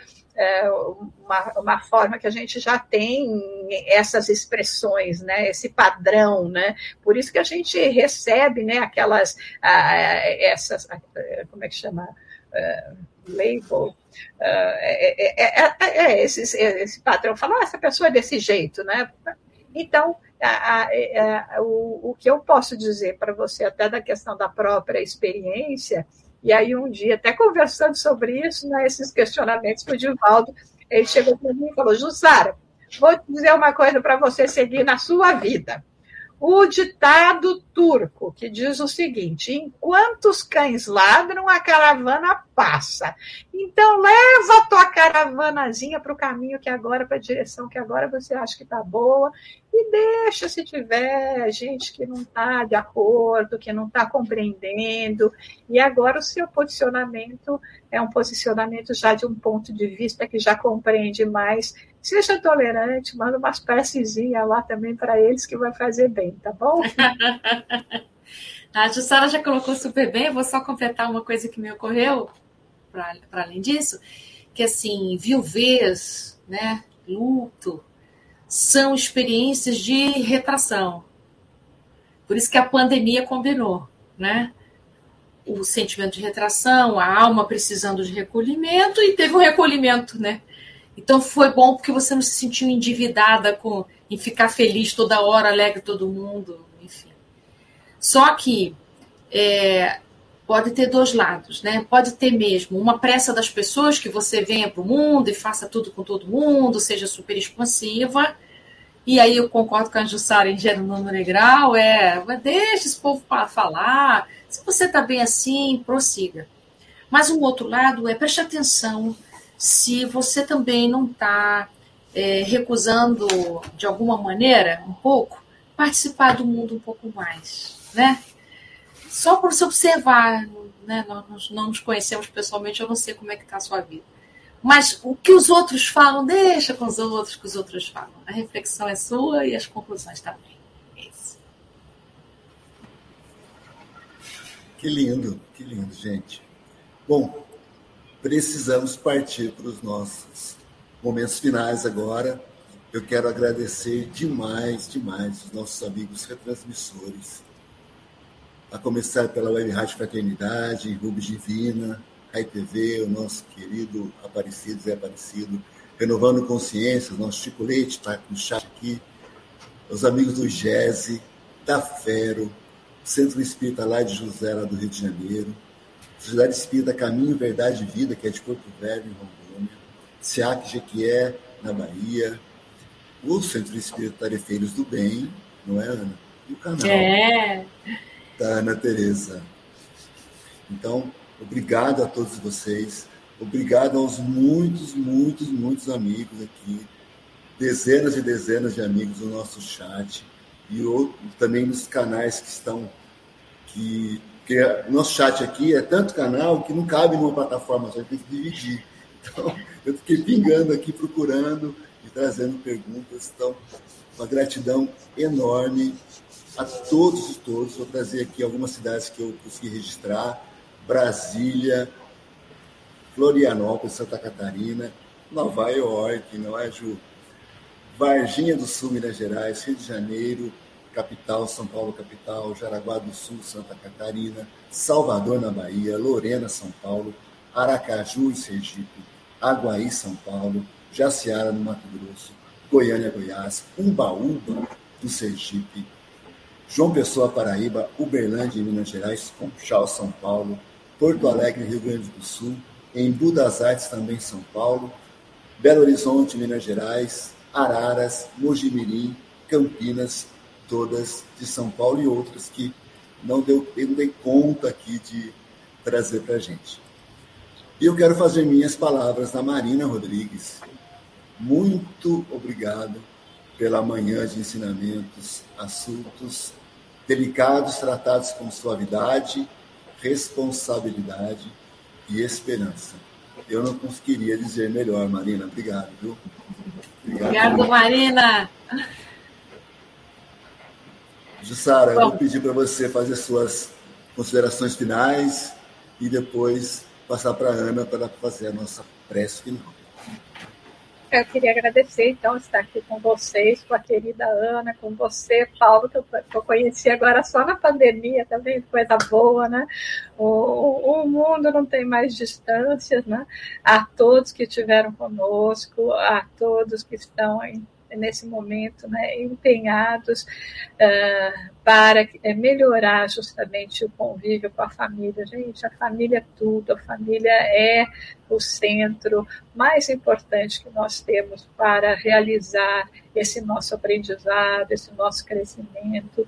E, além do mais, não é só uma questão da gente pensar no que a gente vai receber, mas muitas vezes no que a gente vai doar para esses espíritos que Deus enviou para serem aqueles que irão ter essa convivência mais perto conosco. Então, vamos continuar semeando o amor, a paciência, né? Ama, trabalha, espera, né?